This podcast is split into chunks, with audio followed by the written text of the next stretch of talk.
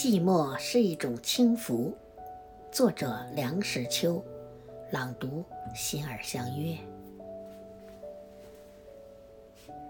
在礼拜堂里，我也有过同样的经验。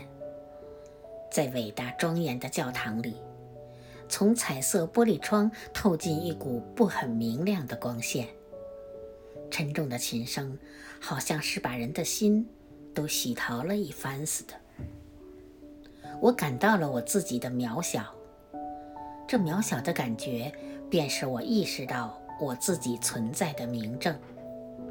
因为平常连这一点点渺小之感都不会有的。我的朋友肖立先生，不居在广济寺里。据他告诉我，在最近一个夜晚，月光皎洁，天空如洗。他独自渡出僧房，立在大雄宝殿的石阶上，翘首四望。月色是那样的精明，无语的树是那样的静止，寺院是那样的肃穆。